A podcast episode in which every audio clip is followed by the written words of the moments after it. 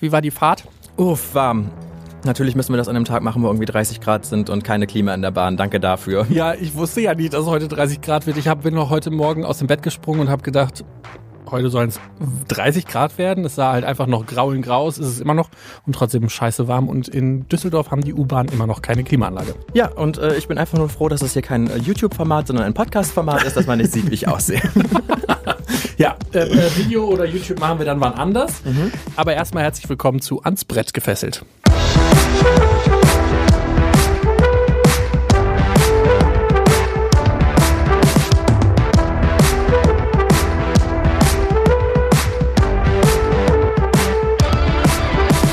Hallo Alvin. Hallo Mirko. Wenn man dich jetzt nicht kennen sollte, aus mir unerfindlichen Gründen, wie würdest du dich in zwei Sätzen beschreiben? In zwei Sätzen. Oh, habe ich Bedenkzeit ein bisschen, ne? Wird geschnitten. ähm, Jetzt auf jeden Fall nicht mehr. Ich bin in zwei Sätzen ähm, gleichzeitig äh, der größte Chaot, aber auch irgendwie der größte Macher und da ergibt sich irgendwie so eine Symbiose raus zwischen super nett und super trotzdem auch die, die Peitsche immer schwingt, damit äh, Sachen vorangebracht werden. Ähm, von allen immer das Extrem gegenübergestellt. Ich glaube, das bin ich. Ja, ich glaube, das passt ganz gut. Ich habe immer das Gefühl, dass alle Leute mal sehr gut unter Kontrolle, wenn dann irgendwie so ein Dreh oder sowas ist. Aber manchmal dann auch kann, lässt du es auch los und dann plötzlich zehn Minuten später reizt es Chaos und fünf Minuten später stehst du wieder da. So, Leute. Jetzt haben wir alles Jetzt haben, wir, jetzt haben wir Chaos kurz gehabt, jetzt ist aber vorbei damit. Da haben wir keinen Bock mehr drauf. Das liebe ich. genau. Ich kann dich ja vielleicht auch noch mal ein bisschen beschreiben. Du Ja. bist ja bekannt geworden durch, äh, durch, Diverse Formate. durch deine musikalische Karriere. Ja. Warum hast du dich damals dazu entschieden, bei dieser Band mitzumachen? Äh, nur kurz für alle, die es nicht wissen, ich war Teil der Super RTL Band Banneroo, das heißt so richtig volles Programm bei Super RTL auf Togo-Tour durch Deutschland und Österreich. Äh, alles mitgenommen, was geht. Tatsächlich ähm, habe ich damals Theater gespielt, Fernsehjobs gemacht, äh, gemodelt ein paar Jahre, man glaubt es kaum. Ähm, und ich wurde auf einer Aftershow-Party von der Modenschau angesprochen, von einem Caster, der sagte, Oh, genau sowas wie dich äh, suchen wir gerade noch in einem Bandformat. Kannst du dir nicht vorstellen, zu singen und zu tanzen? Bist du musikalisch begabt? Und ich, ich hatte das tatsächlich äh, nicht in Erwägung gezogen, das tatsächlich zu tun. Bis dann einen Tag vor der Deadline, wo ich das nochmal durch meinen Kopf hab schweifen lassen und mir dachte, okay, du bereitest jetzt irgendwas vor und gehst da morgen hin. Warum nicht alles mitnehmen, was geht? dann habe ich mir, ähm, man musste sowohl einen Tanz als auch äh, ein Gesangsstück mitbringen. Auf YouTube äh, gegoogelt Kindertanz, Kindergesang. Okay, klappt der Mikro weg. Das hat keine Lust mehr. Genau, und da habe ich ähm, das musikalische Meisterwerk Wenn ich jetzt sag, will ich deine Hände sehen gefunden. Und habe dann diese Choreo zu diesem Song vorbereitet, extra für Kinder. Wenn ich jetzt sag, will ich deine Hände sehen. Und, äh, war all in, bin dann bei diesem Casting angekommen und sehe nur die anderen Leute, die vor mir da ähm, ihre Auftritte hatten, die dann Beyoncé Halo vorbereitet haben oder Lady Gaga und auf einmal ich wäre am liebsten aufgestanden und gegangen, weil die es alle so mega serious genommen haben und ich habe vorbereitet, wenn ich jetzt sage, will ich deine Hände sehen. Kann ich mehr. Das ist so eine gute Geschichte. Wieso kannte ich die noch nicht? Dann war ich dran, ähm, habe mich direkt dreimal dafür entschuldigt, dass ich ähm, ja die Aufgabe ein bisschen falsch verstanden habe eventuell und habe meinen Song, wenn ich jetzt sage, will ich deine Hände sehen, performt. Ich habe es aber auch einfach konstant durchgezogen. Ähm, die CasterInnen haben sich amüsiert wie sonst was, in einer Tour gelacht, äh, waren aber irgendwie davon, dass das so Banane war, auch so angetan davon, weil in so einer Rolle musst du ja auch dich selbst äh, auf den Puckel nehmen können. Ne? Und dich mit einem Selbstbewusstsein dahinzustellen, nachdem drei Leute irgendwie BOC performt haben und dann, wenn ich jetzt sage, deine Hände, wenn ich jetzt sage, will ich deine Hände sehen, zu performen, fanden die so geil, dass ich am Ende wirklich in dieser Band gelandet bin. Ja, und dann war ich auf Togo-Tour, gerade nach der Schule mit 17 äh, noch die letzten Prüfungen geschrieben und dann zack auf Togo-Tour. Was war das Wildeste auf der Togo-Tour? Das Wildeste, Ja, für dich?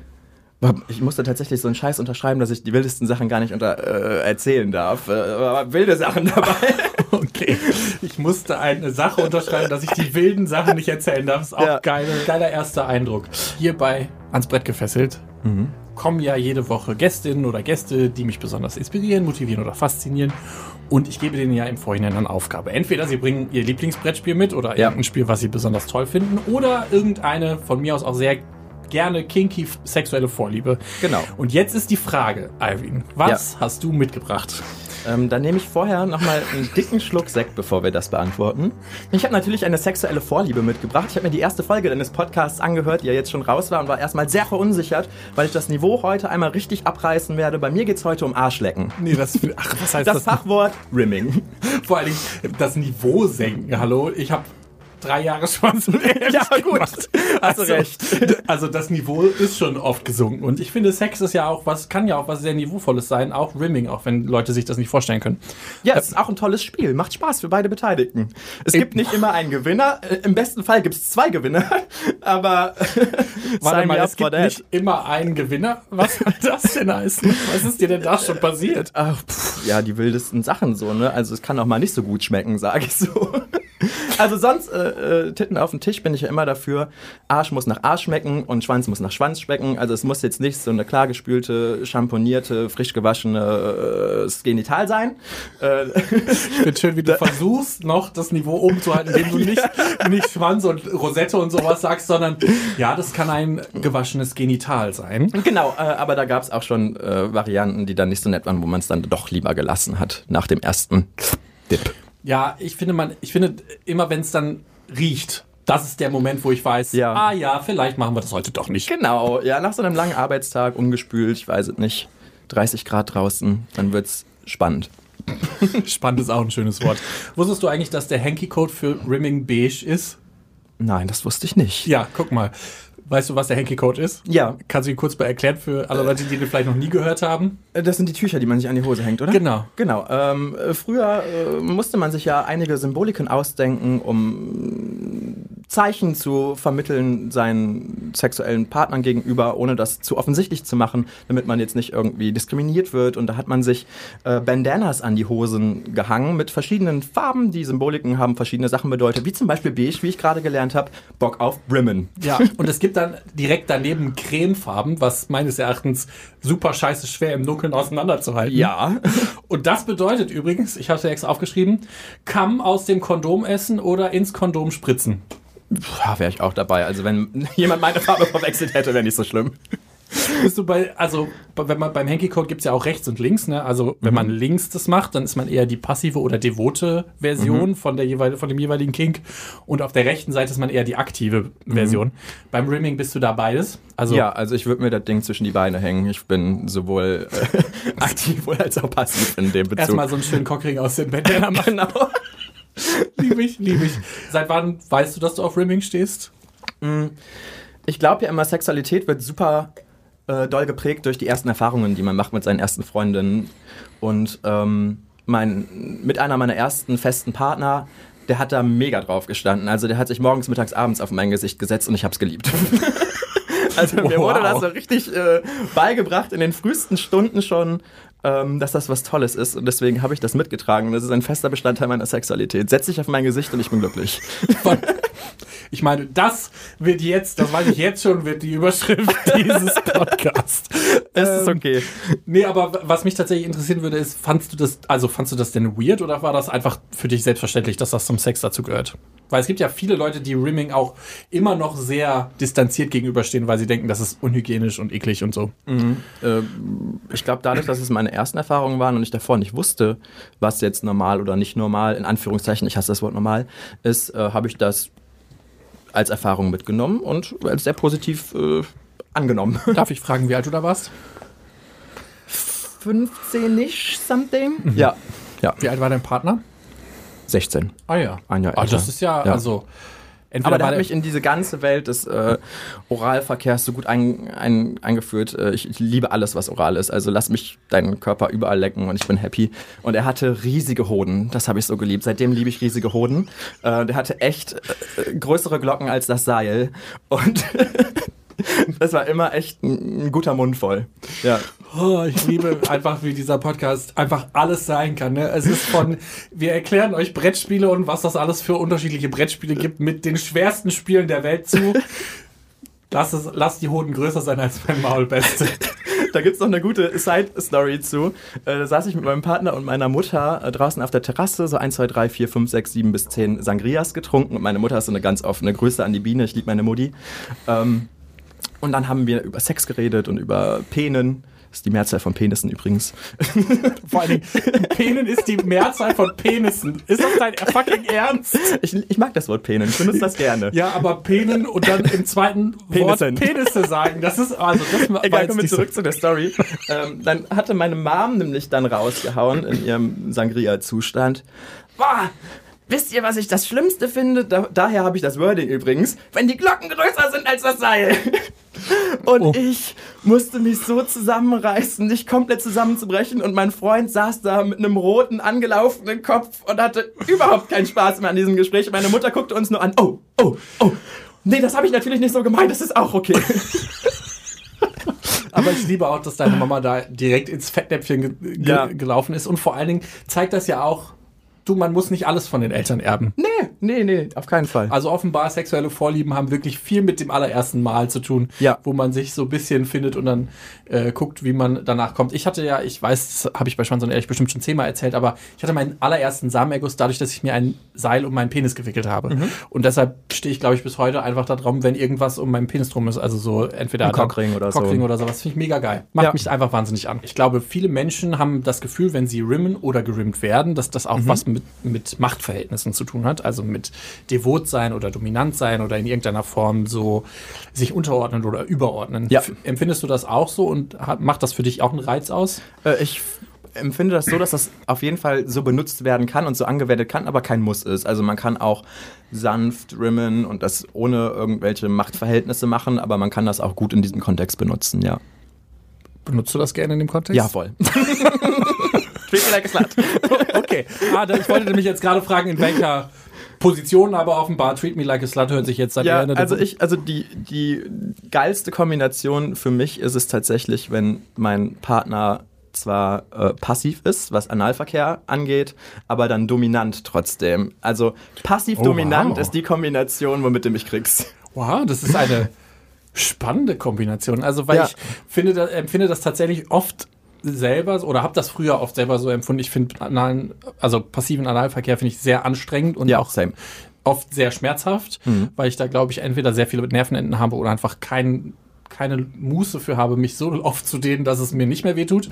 Und äh, hab das fand das dann auch immer cool, wenn Leute dominant sind. Und inzwischen bin ich aber glaube ich einfach mehr dominant, weil es einfacher ist, weil ich dann nicht oft diskutieren muss, so oh, wie, wie ich mir das jetzt vorstelle, sondern dann ja gut, dann bin ich halt dominant, ist mir äh, dann Ja. ist halt so. So Nimmt man mit. Ni- nimm, nimmt man mit. Wie würdest du sagen, bist du im Alltag? Also ich meine, du hast gerade gesagt, du hast da auch manchmal die Peitsche in der Hand. Äh, Im Alltag bin ich super empathisch, super nett, versuche immer gute Laune zu verbreiten. Gleichzeitig ähm, bin ich aber auch ein Moody-Mensch. Äh, also wenn es mir mal schlecht geht, dann geht es mir halt schlechter. Wenn ich gut gelaunt bin, dann geht es mir gut.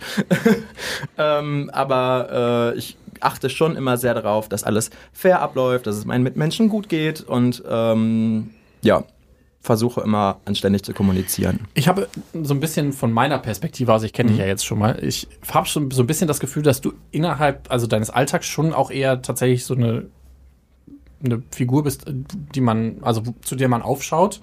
Also, dass du schon auch eine dominante Figur im Alltag bist und dann quasi zu hören, dass du im Bett auch gerne mal devot bist, formt bei mir so ein bisschen dieses Bild, was man früher immer hatte von diesen ganzen Geschäftsmännern, die dann Ja. spezifisch sich im Bett erstmal richtig fallen lassen wollen. Hast du das Gefühl auch, dass, dass du da so ein bisschen abschalten kannst im Bett? Uh, ah, uh, schwierige Frage. Ähm, jein. Okay, dann bin ich mal manchmal auf ja, die Ges manchmal Antwort, nein. Antwort gespannt. Ähm, Ach, dieses scheiß Mikrofon. und tschüss. Das will heute nicht mit mir reden. Das will nur dich hören, das verstehe Oh ich Gott, jetzt natürlich. du meins mit weg. Oh, es tut mir Warte, leid. wir müssen das einmal kurz hier sortieren, Kinder. Also ich habe gesagt, du bist ja im Bett eher devot und im Alltag, so wie ich dich empfinde, bist du eher so ein bisschen ja auch dominant und eine Person, zu der man aufschaut. Das spiegelt bei mir jetzt voll krass dieses Vorurteil von so einem Geschäftsmann wieder, der quasi im im Alltag irgendwie sehr dominant und sehr präsent sein muss und sich dann im Bett fallen lassen kann oder das Gefühl hat, er kann dann diese ganzen Rollen oder diese ganzen Sachen, die er so im Alltag fühlt, abwerfen. Hast du das Gefühl, dass du auch so bist? Jein, vor allen Dingen deshalb, weil ich äh, trotzdem nicht nur devot in diesem Zusammenhang bin, sondern auch gerne mal die Rollen tausche. Also da begrenze ich mich jetzt nicht auf eines. Ähm, aber gleichzeitig finde ich Sexualität auch einen so krass intensiven Prozess, mit dem ich mich immer auseinandersetze und wo ich an meiner Sexualität auch immer arbeite, die reflektiere und weiterentwickle, dass ich das nicht immer als so einfach empfinde, mich da fallen zu lassen, auch wenn ich das gerne manchmal könnte, aber doch oft auch verkopft bin. Fühle ich total. Was ist das, also dieses Fallen lassen können, das ist, glaube ich, eine Kunst an sich, mhm. die ich, die mir im Alter immer schwerer fällt. Ja. Also ich habe das Gefühl, das klingt jetzt wieder doof, aber ich habe das Gefühl, im Laufe der Zeit hat man halt so viele Dates, die halt auch mal scheiße laufen können. Auf jeden Fall, ja. Dass man anfängt, sie, alles zu hinterfragen. Ja, wenn und Schutzmechanismen so aufzubauen. Und dann wird ja. quasi jede Erfahrung eher schlechter als besser. Und das ist eigentlich weird, weil man ja oft dann wirklich auch ziemlich guten Sex hatte und dann trotzdem ja. das Gefühl hatte, okay, das war jetzt irgendwie schlechter als das Mal davor oder das Mal davor oder das Mal davor. Mhm. Ähm, kannst du einen Moment sagen, wo du das letzte Mal tatsächlich deine Sexualität krass reflektiert hast und irgendwas verändert hast? Äh, boah, da gab es sehr viele Momente. Ich glaube, der, der größte Moment war, ich, ich war eine sehr lange Zeit in meinem Leben viel krank, hatte viele Operationen, war sehr lange aus dem Leben rausgeschossen und danach musste ich tatsächlich meine Sexualität komplett neu aufbauen von null, weil ich eineinhalb Jahre lang da rausgerissen war aus diesem ganzen Prozess. Und das war super intensiv, weil dieser, diese Selbstverständlichkeit meiner jugendlichen Sexualität, die super offen war, super... Äh, alles mitgenommen hat, was geht. Äh, die war halt auf einmal nicht mehr so selbstverständlich, sondern musste sich hart wieder zurückerarbeitet werden. Ja. Magst du einmal, also wenn du darüber reden magst, magst du mhm. einmal kurz erzählen, was da vorgefallen ist, für alle Leute, die nicht wissen, was da vorgefallen ist? Äh, ins Detail muss ich das jetzt, glaube ich, würde ich das nicht äh, gerne erzählen, aber ich hatte, wie gesagt, eine sehr schwere Krankheit, die äh, drei Operationen mit sich gebracht hat und von jeder Operation musste ich mich immer so pff, vier Monate bis ein halbes Jahr erholen und dann ist halt ganz schnell eineinhalb Jahre daraus geworden, wo ich bettlägerig war, eigentlich kaum das Haus verlassen konnte und dementsprechend halt auch kein Sexualleben hatte und das in einer Phase, ähm, wo ich gerade so aus der Pubertät raus oder noch teilweise in der Pubertät war, ja. Und wie hast du sie dann wieder aufgebaut? Also ich meine, so wie ich dich jetzt bisher kenne und gelernt habe, bist ja. du ja schon ein sehr sexpositiver Mensch. Ja, voll. Und das finde ich ja auch wahnsinnig schön. Aber wie bist du wieder zu dem Punkt gekommen, dass du da bist? Äh, ich habe mir tatsächlich therapeutische Hilfe äh, gesucht. Äh, ich habe mir eine Gesprächstherapeutin gesucht, mit der ich das einfach alles mm, zusammen durchgegangen bin und die mir dabei geholfen hat, die Sachen, die ich in meinem Kopf mit mir rumgetragen habe, weil ich diese ganzen Gedanken in mir hatte, die wusste ich. Ich habe mir die immer wieder wiederholt, aber erst als ich die aussprechen konnte und eine andere Person das wiederholt hat und wir dann gemeinsam irgendwie mm, Problemlösungen dafür gesucht haben, konnte ich das auch dann in meinem Alltag umsetzen und wieder in meine Sexualität reinfinden.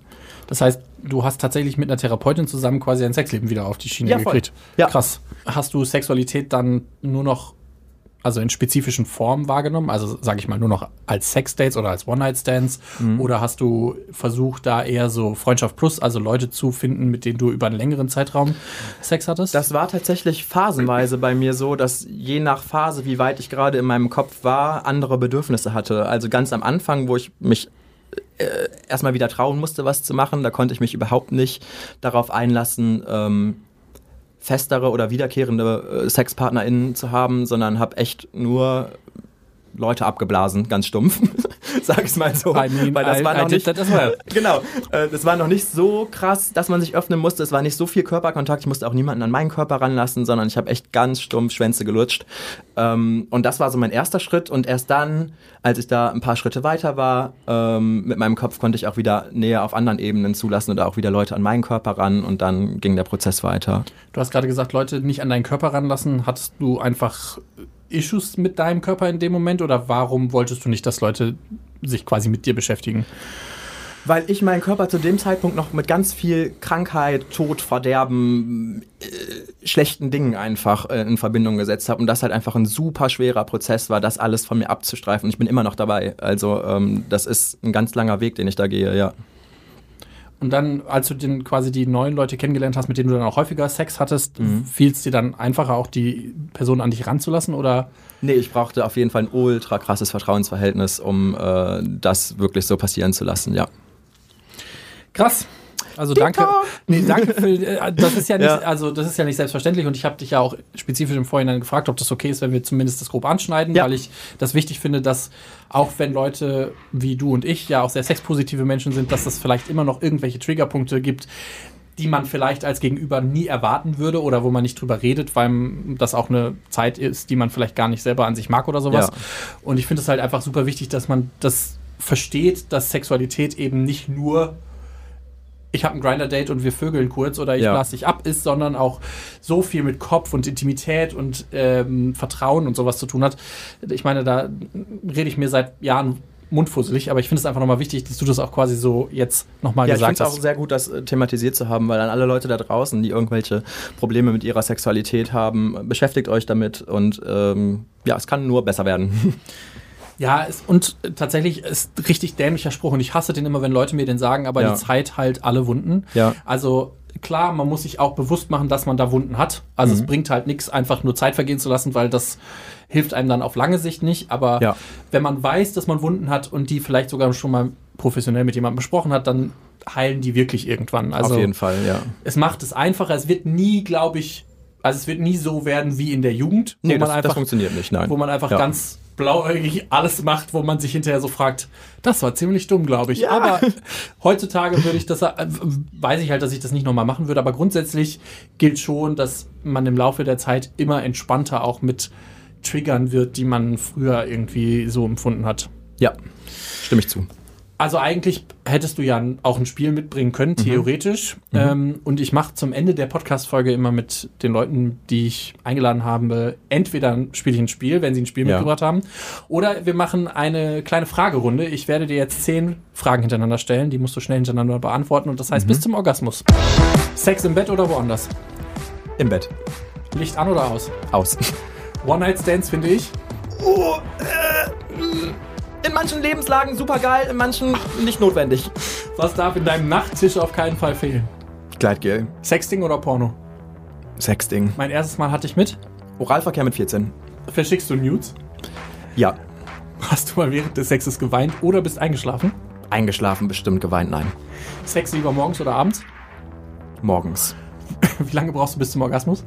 Immer anders. Echt immer anders. Ich kann ganz schnell, wenn es schnell gehen muss, aber ich mag es auch sehr über einen langen Zeitraum das zu strecken. Über einen langen Zeitraum. Ja. Ich habe äh, ich hab eben Marie, die habt ihr vor zwei Wochen schon gehört, ähm, Ja. gefragt, also weil sie hatte gesagt, sie macht Sexting, aber verschickt keine Nudes. Du hast Oh, jetzt ja. Mhm. spezifisch gesagt Sexting und Nudes. Was macht dich am Sexting an?